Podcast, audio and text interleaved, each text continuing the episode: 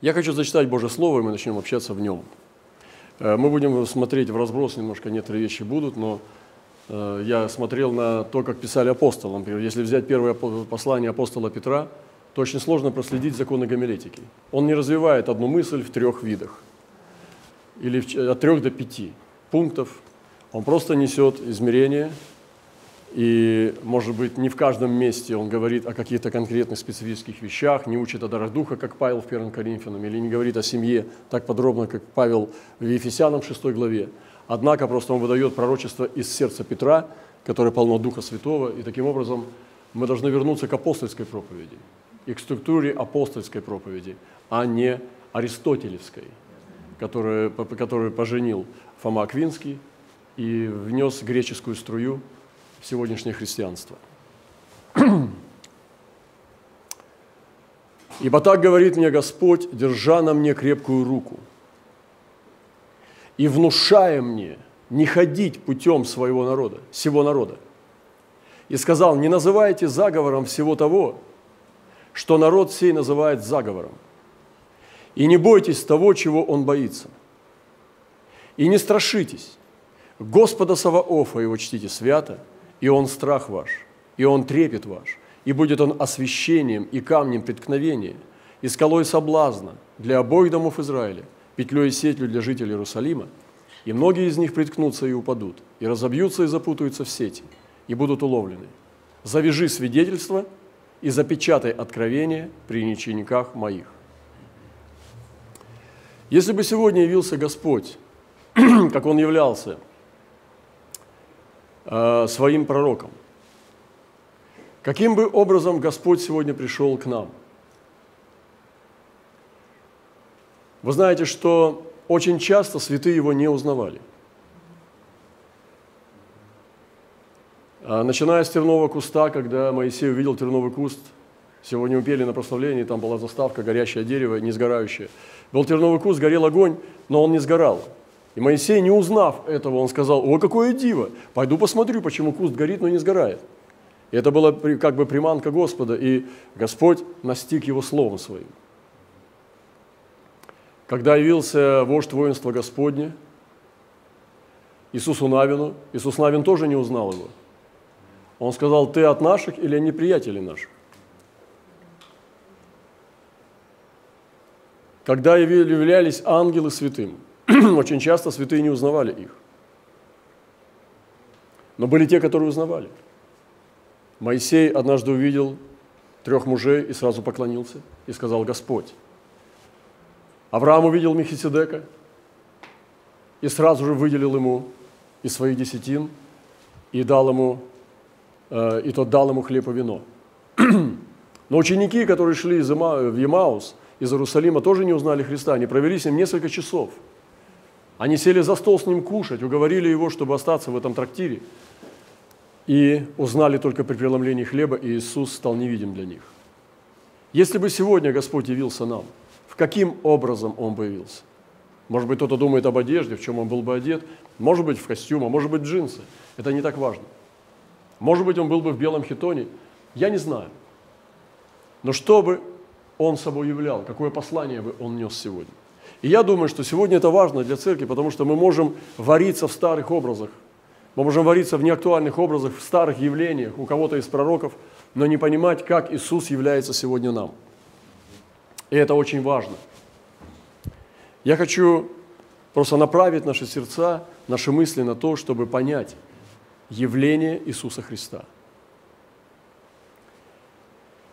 Сегодня время, э, размышляя о том, как вот вообще ну, вот просматривая разные контенты, разные как бы, э, каналы христианского мира, мне было интересно просто, в чем живет, ну, мне интересно э, услышать слово, в чем живет особенно русскоязычное население. И многие иммигранты, многие здесь, живущие в России, разных возрастов, популярные проповедники, непопулярные проповедники. Я знаю, что сегодня есть, конечно, много очень эффективных людей на деле Божьем, но они не двигаются в популярных контентах, и у них нету каналов в Ютубе но они очень важны в очах Господа и, возможно, делают невероятно великую работу. Поэтому популярность не является знамением того, что человек эффективен в плоде. И сегодня время подписчиков. И я тоже, ну, у нас есть канал, и там есть подписчики. И я посмотрел, что, скорее всего, эти подписчики, которые так ценят лидеры этих каналов, наверняка подписаны и на другие каналы в христианском мире, которые им любопытны. Ну, чтобы типа держаться в курсе. Вы понимаете. Но это не ученики. Поэтому погоня за подписчиками, это может привести нас в яму. Но на самом деле все твои подписчики, если поставить с них со спутника камеру, куда они ходят, и проверить его все контенты, ты один из них через запятую. Поэтому сегодня нам нужно гнаться не за подписчиками. Вы, любители Инстаграма, Фейсбука и ТикТока.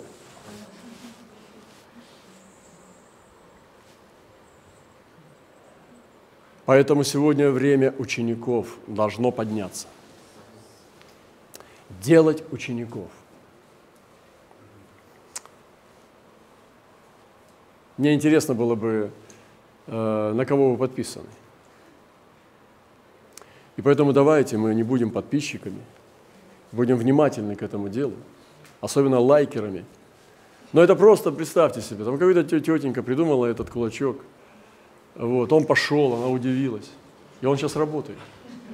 Они сделали все так, что больше кулачков, больше подписчиков и так далее. Это все работает на деньги и так далее. Целая индустрия, э, ну, где э, психологически управление массами.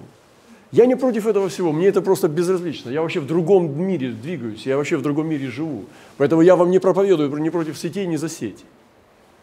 Я просто не хочу иметь подписчиков в церкви. Я хочу иметь учеников и друзей. Апостол Павел говорит такие важные слова. Если по делам, тогда не по благодати. Поэтому помните, братья и сестры, что мы с вами не по делам. А если по делам, тогда не по благодати. Я хочу жить под благодатью. Я хочу двигаться только под благодатью. И хотя мы творим наши дела, и мы делаем дела, но живем мы под благодатью. А если по делам, тогда не по благодати. Это цитата из Священного Писания. Поэтому разберитесь в своем сердце, насколько ваше движение по делам сегодня влияет на ваше внутреннее состояние. Очень важно слушать свое сердце. Христос сказал, неужели вы сами по себе не судите? Жить сердцем. Мы говорили об этом боевом искусстве духа. И Бог сокрыл в человеке сердце, как огонь вечности – и Он дал нам этот вечный огонь, который тлел в нашем сердце. Тайная комната сердца – это совесть. Внутри совести есть дух. И когда Господь вдохнул на Святого Духа и зажег искру, вспыхнуло наше сердце. И сегодня оно говорит с нами. Я говорил уже недавно о пророчествах и пророках, о пророчествующих и о пророках. Пророчествующий пророчествует слова, а друг Бога ходит всегда с ним. И о чем бы он ни говорил, какой бы он предмет ни взял, он будет говорить от Бога. Пророчество это или нет, тебе решать. И когда мы смотрим на послание апостола Павла, Петра и Иоанна и разбираем примерно душу этого послания, мы принимаем это как Слово Божие, но на самом-то деле они говорили от себя – они говорили от первого лица. Внушай братьям. Он говорил от себя. Пребывай в учении. Он говорил от себя. Но оно вошло в Священное Писание, потому что он был другом Бога. И любой предмет, которого он не касался, как Павел говорил, что духом не судит о всем.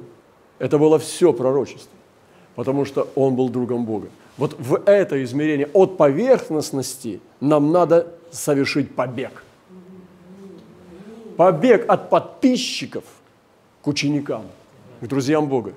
Нам нужно совершить заплыв на глубину и уйти от этой жажды скорости и результата, быстрого, дешевого и популярного, уйти к Нему. И, конечно, здесь не обойтись без сыны и без этой божественной мистики, когда ты не в большинстве. Вообще погоня за большинством является серьезным искушением для человека, который начинает вкушать уже плоды популярности. И сегодня один из наших друзей, которого я просил дать пророчество, он к нам приезжал,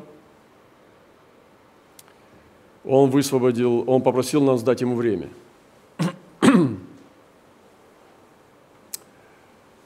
И он не, необычный человек, он двигается э, не в церковном структурном институте. Он двигается в ученичестве.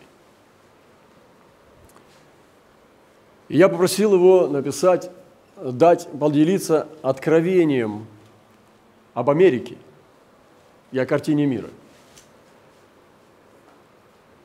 И я попросил его и сказал ему, что многие пророки сегодня, когда избрали президента, недавно были выборы в США,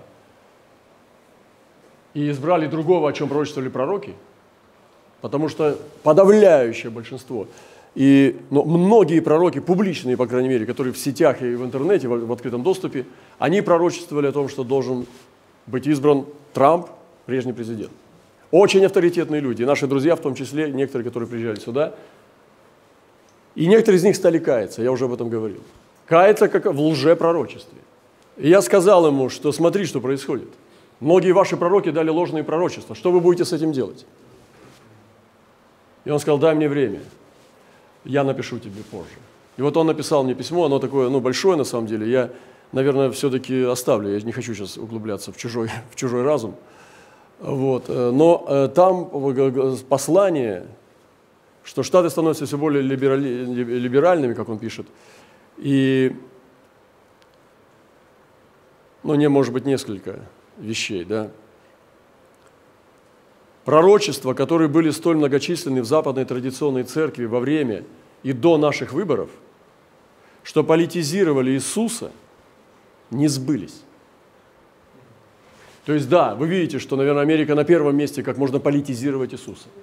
Наверное, равного народа нету на земле, как можно Иисуса политизировать. Пророчества, которые были столь многочисленны в западной традиционной церкви во время и до наших выборов, он пишет, что политизировали Иисуса и не сбылись, собираются принести приговор всей церкви. Мир поверит в нашу лживость из-за несостоятельности всех этих пророчеств и того, что случилось в США, как доказательство того, что христианство – это ложь. И э, церковь потеряла голос. Люди не ищут ответ в церкви. Люди не ищут ответы у Христа. Почему? Потому что Христос ослабел, потому что мы не дали им свидетельство, что Христос отвечает им. И мир поверит в нашу лживость из-за несостоятельности всех этих пророчеств и того, что случилось в США. Возьмите сегодня русскоязычных пророков, поставьте их, послушайте. Все будет классно, все будет слава, все будет круто. Держитесь этого пути, не унывайте, радуйтесь, поддерживайте внутренний э, как бы стимул, и скорее всего все будет хорошо. Да-да-да, хорошо. Основание где?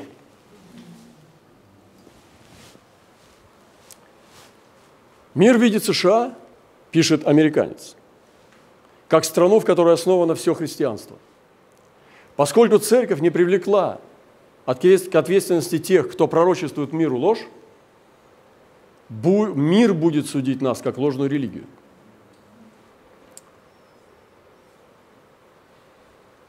Я снова говорю то, что произошло в Америке, когда эти пророчества не сбылись, установит стандарт, по которому будут судить всех христиан. Увеличится свобода преследовать как христиан, так и евреев. Мне грустно, но я знаю, что это скоро начнется. Дальше я не буду продолжать. В общем, Э, этот человек не все даже выдал, он сказал, что еще есть кое-что, но я не чувствую себя вправе делиться этим. Да, потому что сегодня небезопасно быть пророком. И даже я тоже чувствую всегда, в том духе, в котором мы двигаемся, что это непопулярно э, двигать то, что ты видишь на самом деле. Но если мы гонимся не за подписчиками, а делаем учеников. Мы свободны, мы свободны. Аллилуйя, слава нашему Господу.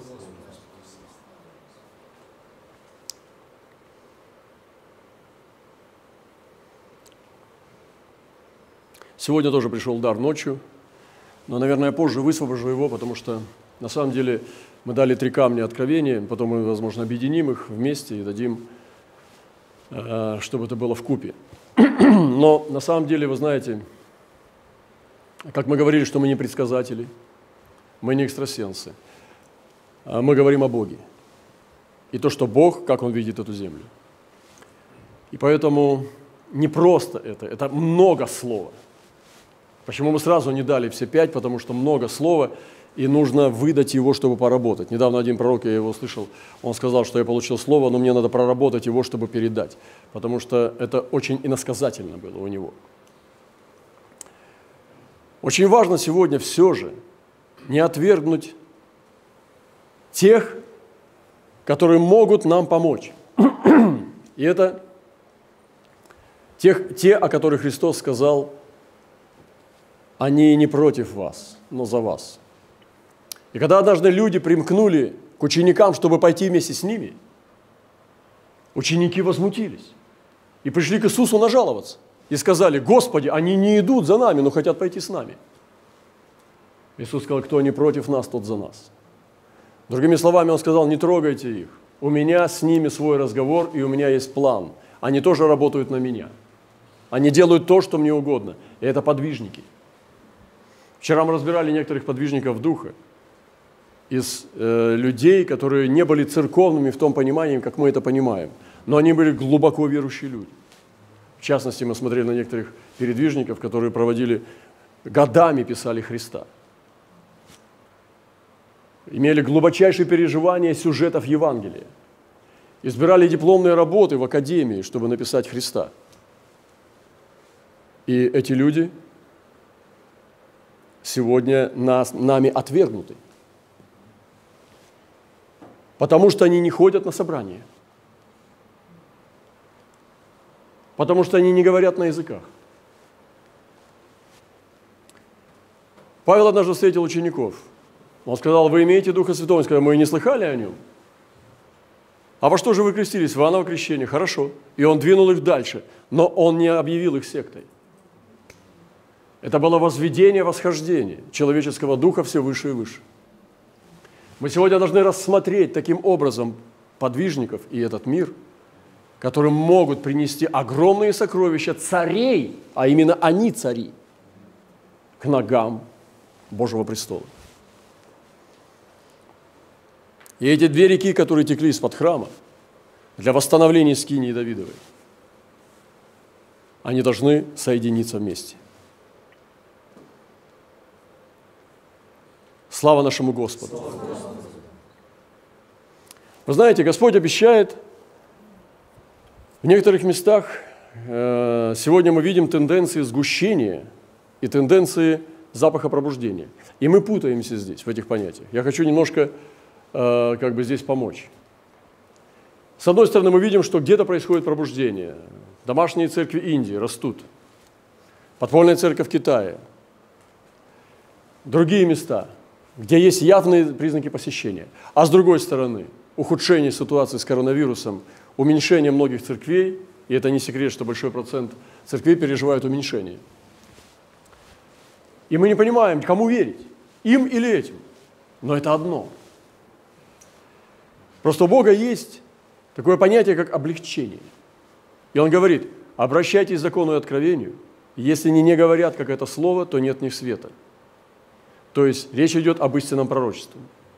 И будут они бродить по земле жестоко угнетенные, голодные, во время голода будут злиться, хулить царя своего и Бога своего. То есть полностью разрыв народа с правительством. И взглянут вверх и посмотрят на землю, и вот горе и мрак, густая тьма, и будут повержены во тьму. Но не всегда будет мрак там, где теперь он огустел. Братья и сестры, посмотрите на свой мрак – если вы не согласитесь со своим поражением, если вы не примете то, что это конец, вы увидите рассеивание мрака. Никогда не бывает так, что мрак победит терпение. И Господь дает измерение облегчения. И Бог даст это облегчение. Через, как Он дает облегчение? Через сокращение дней скорби. И Он говорит, если бы не сократились эти дни, то не устояла бы никакая плоть. Через уменьшение меры страданий, то есть Он не дает сверхсил. Через то, что Он сокрывает народ свой в себе. Жена укрылась в пустыне. Через то, что Он дает благодать пройти испытание. И поэтому не бойтесь и не смотрите на все, куда бы вы ни посмотрели, как на безнадежный конечный результат. Бог всегда облегчает. Слава нашему Господу за это. Поэтому не всегда будет брак там, где теперь он огустел. Это принцип Бога. Это не просто частный случай. Вся Библия пронизана божественным милосердием. Я сейчас хочу дать четвертый камень. Господь, благослови все эти слова, которые были высказаны здесь сейчас, вложи в наши сердца и воздвигни сегодня стены Иерусалима. И я хочу дать четвертый камень.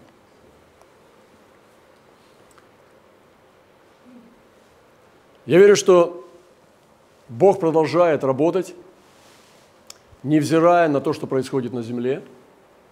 Он продолжает работать со своей невестой и готовит ее. Даже в самые тяжелые времена потрясений для церкви идет могущественная, позитивная, глобальная, созидательная работа Бога над своей невестой. Как бы нам ни казалось живущими на земле, горе живущим на земле, на небесах радость. Что бы ни творилось с землей, на небесах остается всегда радость. И те, кто обитает на небесах, возвеселитесь. Но те, кто обитает на земле, горе вам. Почему? Потому что идет усиление. И эта невеста, покидая гроб, в котором она спит – Уходя от плача родителей безутешного горя, она встает ко Христу. И он говорит, дайте ей есть. Она начинает подниматься. И сегодня идет это восстановление невесты.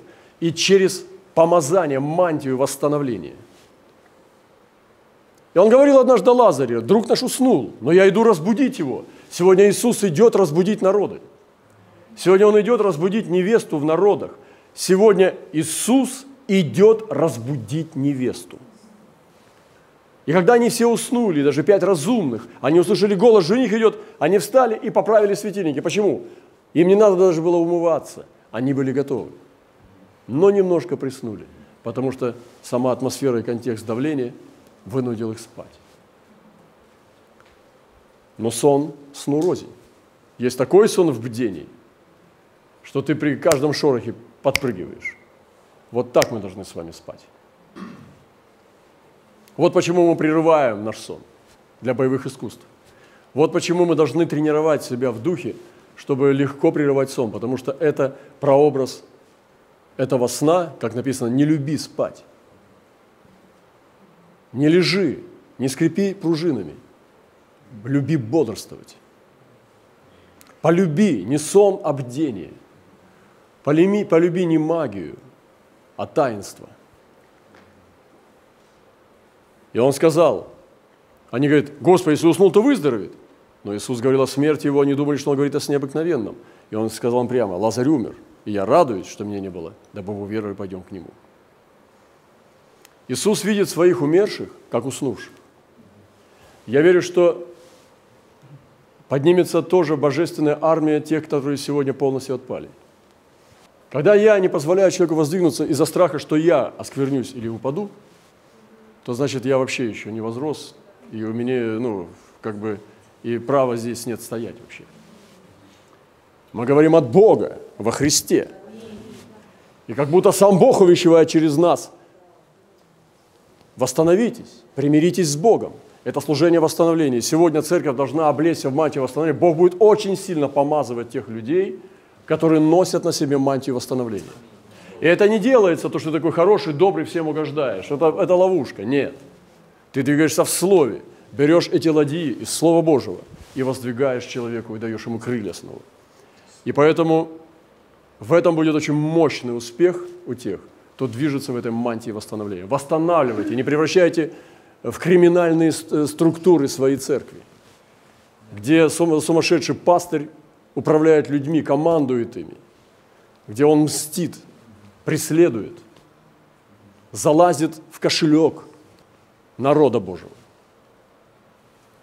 Отойдите, спасайте себя и проповедуйте из спасенного Духа Божье Слово, светлое. Будьте воинами света, а не психологии тьмы.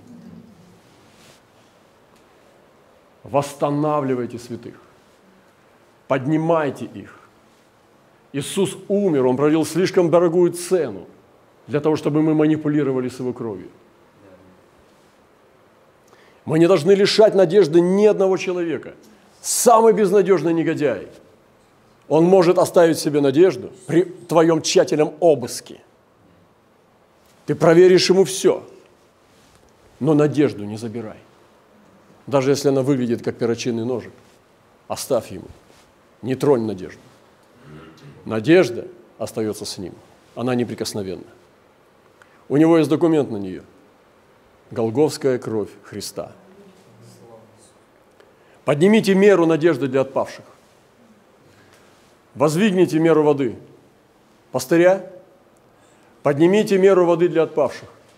Прекращайте сражаться и мериться с ним силами.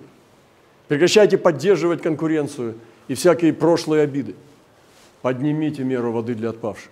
Позвоните ему, скажите ему, прости и воздвигайте восстановление. Поэтому через подъем меры отпавших начнется усиление мантии, и эти церкви будут иметь успех. Должно это все невеста, которая встает с гроба. Это все эта девочка, которая начинает ее начинает трясти. Вы знаете, я уже рассказывал сегодня случай, это смешно. Я слышал одно свидетельство из Африки, когда один африканец воскресил одного мертвого человека. Он лежал уже много дней, я не помню сколько. И когда он его воскресил, он его обрыгал. И представьте, вот эта жидкость, которая была там в трупе сохранялась, не в банке в стеклянной, а в гниющем трупе, сохранялась там 5-7 дней, его новый костюм был полностью залит. Это было ужасно. Но это была такая радость. Насколько ты бы ну, оделся плохо, чтобы пойти на воскрешение мертвых? Что бы ты готов был отдать, чтобы мертвый воскрес под твоими руками? Сколько ты готов был бы отдать из своего, из того, что ты имеешь, чтобы он воскрес? И вот этого человека он обрыгал буквально и сказал, о, дайте мне Кока-Колу скорей. Потому что только Кока-Кола, которая плавит пластмасс, может убрать этот запах. Ну, в смысле, воскресший попросил Кока-Колу. Господи, я говорю вам, как будет воскресать девочка. Это не будет приятно. Это не будет эстетически красиво. Это может быть от вас будет плохой запах. Вы слышите? Вы, может, себя даже не будете узнавать, как пишет Эван Робертс в своей книге, что когда ты становишься освободителем для души и договариваешься, что ты будешь освобождать ее, первое дело, что будет делать дьявол с ним, это поссорить тебя с ним, нападая через него на тебя. И дьявол начнет проявляться душевно, чтобы рассориться с тобой. Но если ты освободитель и знаешь духовную битву, ты будешь идти выше этого и продолжать под ударами и пощечинами. Ничего, ничего, милый, мы с тобой идем вперед, потерпим. И помните, что девочка не будет воскресать мягко и красиво. Ее будет бить, она будет издавать зловоние, она будет издавать конвульсии. Я не знаю, насколько трупный яд овладел этой девочкой. Я не знаю, были ли уже признаки смерти на лице. Иисуса этого не интересовало. Его интересовала жизнь, которую он даст через несколько времени. И поэтому сегодня это процесс. И Иисус говорит, я иду воскресить его.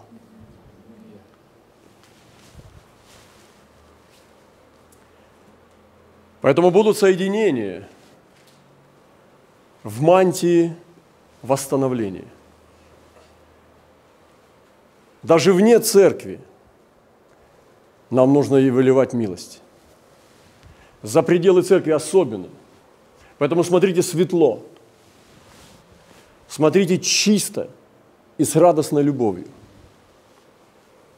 чтобы поднимать падших.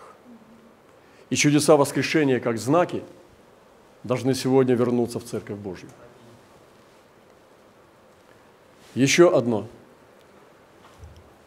И Павел говорит о том, что мы все должны прийти однажды в единство веры. Сейчас идет процесс, вот как на самолете поднимаешься, идет ливень, дождь, грозовые тучи, проходишь даже через молнии. Но современная техника позволяет даже сквозь молнии пройти, эпицентры молний, грозовых туч, она может рассекать. И проходит выше, и там солнце. Возможно, вопрос состоит в одном. Никакая грозовые облака повисли на каким, на, над площадью регионов, а вопрос в высоте. Потому что всегда есть ограничение грозовых туч – высоте. И ты проходишь сквозь них, а там солнце. Обитание. В этом глобальном контексте исполнения пророчеств при, э, Иисус уже несется, этот белый всадник несется к планете, он идет, он возвращается. И мы должны так видеть. И в этом смысле идет восстановление единства веры в познании Сына Божьего Сегодня мы так по-разному знаем Сына Божьего. Мы говорим о единстве, о конференциях прославления, фестивалях Иисуса. Г-12, ММДэнс, BBC. Все эти аббревиатуры. Мы объединяем их, подтусовываем какие-то вещи, чтобы все это хорошо звучало. Но идет процесс, что все должны соединиться. Ист... Не все, а невеста. Там много девочек было в селе, но она была избрана Богом. И невеста должна прийти в единство веры, мужа совершенного, познания Сына Божьего, в милу полного возраста Христова. То есть, другими словами, ее надо поднять и сказать, накормите ее, потому что тебе нужно выходить замуж. Через две недели. Красота? И там за своими родителями она должна увидеть своего жениха. Потому что есть следующие серии для этой девочки. И мы должны понимать, что мы делаем что-то не ради чего-то, а для высших целей, там, где обитает правда. Чтобы мы не были колеблющими младенцами, увлекающимися учением, по, по лукавству человека, хитрому искусству обольщения, то, что сейчас везде, но истинной любовью возвращали в того, который есть глава Христос. Бог ведет свой народ к единству веры, но не к единству административному, но к духовному – и духовные соединения должны совершаться под чином Махиседека. Авраам сразу узнал, что перед ним стоит божественный человек, что перед ним существо. Он не спрашивал у него паспорт, он не спрашивал у него, к какой деноминации он относится, он не спрашивал его, верит ли он в семь гор или в семь ям, во что он верит, он ничего не спрашивал, он не, говорил, не спрашивал, говорит ли он на языках. Как он относится э, к Бараку Обаме, или к другим лидерам мирового сообщества.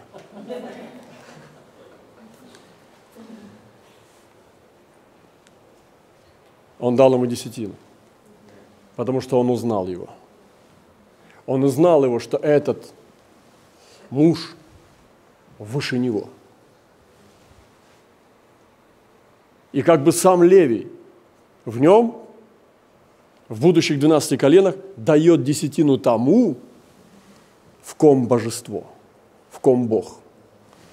А тот ему дает, как Иисус дал ученикам, апостолам хлеб и вино и сказал, это тело и кровь моя, дал ему вход в царство через этот дар.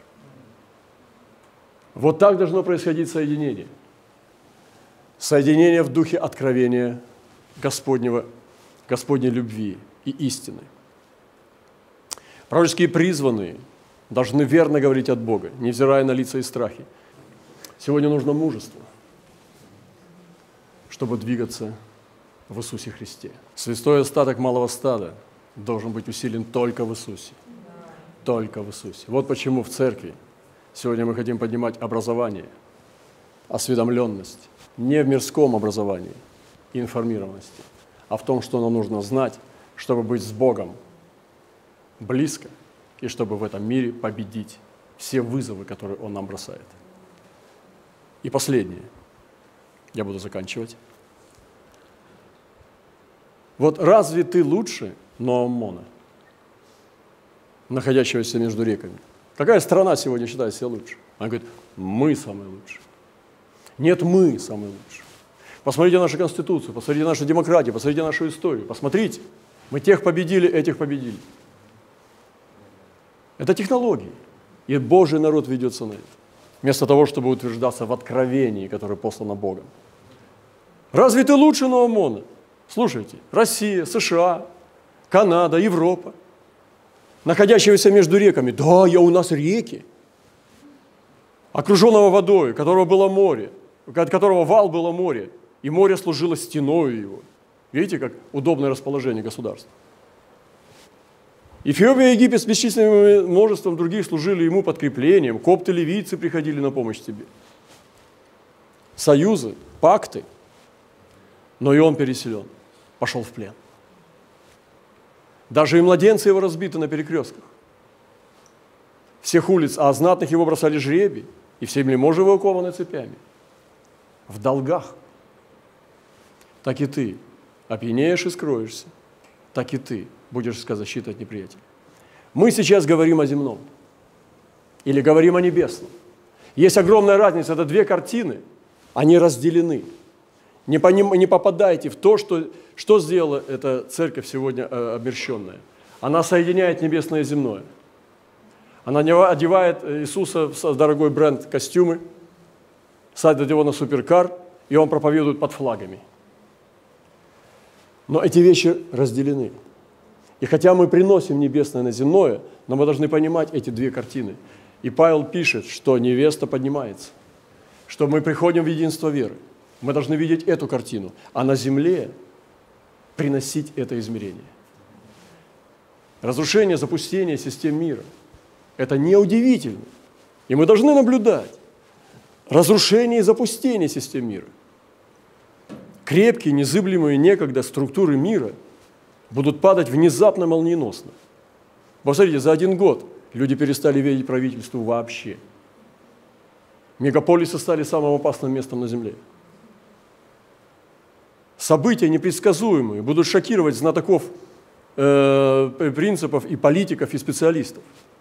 Религии, политики, власть имеющие, они будут в шоке, что события, которые будут происходить, они будут непредсказуемы. Он говорит, поймаю его, как вор. Внезапно будет застигнут. Помните, читали? И не удивляйтесь этому, когда это будет нормой. Падение имиджа стран и супердержав в публичном позоре не умоляться будет, а расти. И это будет вызывать репрессии во многих местах и усиление тоталитарных режимов. Это нормально. Это то контекст, контекст, в котором мы живем. Поэтому мы с вами, наше царство не от мира сего. Когда Христос это сказал? Когда его брали в Гефсимании. И вот он стоит уже среди врагов. Все. Несколько часов до Голгофы. И он говорит, мое царство не от мира сего. Если бы оно было от мира сего, я призвал бы легионы ангелов, и они бы освободили меня. Но ныне, говорит Господь, мое царство не от ныне сего. Поэтому, дорогие братья и сестры, мы не институт, мы не структура в этом мире, мы не дом молитвы с большим или меньшим количеством членов, и чем больше, тем популярнее. Мы не гонимся за успехом, как гонится этот мир, чтобы быть большими, князьями, господствующими над народами. Мы сегодня с вами тело Иисуса Христа – который грядет за теми, которых Он предназначил прежде создания мира и посадил собой на престоле. Мы с вами предназначены. Мы должны держать этот дух соединения с Сыном Божиим, с Отцом, с Духом Святым и быть небесными людьми. Осталось немного, очень немного. Мы живем на этой земле, но мы взираем сквозь небо, сквозь этой тучи. И то, что происходит на Земле, что трясет, сегодня мы видели много съемок, разных событий. Катастроф, катаклизм, это не удивляет. Это нормальная среда, в которой мы родились и в которой мы вынуждены существовать. Поэтому мы должны забрать своих, должны найти предназначенных, должны пойти с этим светочем и начать возвещать, чтобы те, кто слышит глаз Божий, ожили. И он сказал, и мертвые, которые услышат глаз Божий, оживут. Поторопитесь встать и бежать и искать своих – потому что Господь грядет. Он грядет к тем, которые спят. Эта невеста начинает подниматься. Это девочка с холодной рукой, но уже с розовеющими щеками. Возможно, она вставала. Говорили об Эване Роберсе, что когда Господь стал его посещать, когда он закрылся у себя в комнате, его било конвульсии. Если бы простой человек, среднестатистический христианин посмотрел на него, он бы подумал, что это бес. Но его било, и иногда не только в комнате, и на улице, когда Святой Дух сходил на него.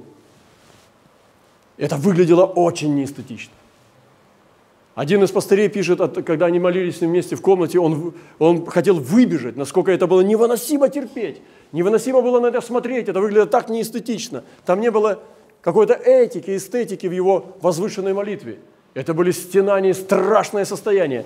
И он говорит, только один авторитет его известности останавливал его, чтобы не покинуть его навсегда. После того, что он демонстрировал на молитве. Что было это? Это был открытый дух – распахнутый дух, а плоть не пользует немало. И когда он проявлял Бога, это было некрасиво. И я думаю, что эта девочка не встала в манерной позе в стиле итальянского барокко. Самое главное, что? Что она встанет и поднимется. И мы должны накормить ее сегодня. Мы должны иметь эту пищу, которая будет для нее жизнью. И сегодня помните, что эта девочка не поднимается красиво.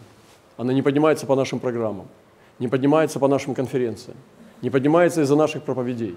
Она не поднимается из-за человеческого, она поднимается из-за Него. И этот процесс, мы должны с вами открыть глаза, чтобы наблюдать, увидеть это. Это есть правильное пророчество, это есть правильный взгляд на вещи.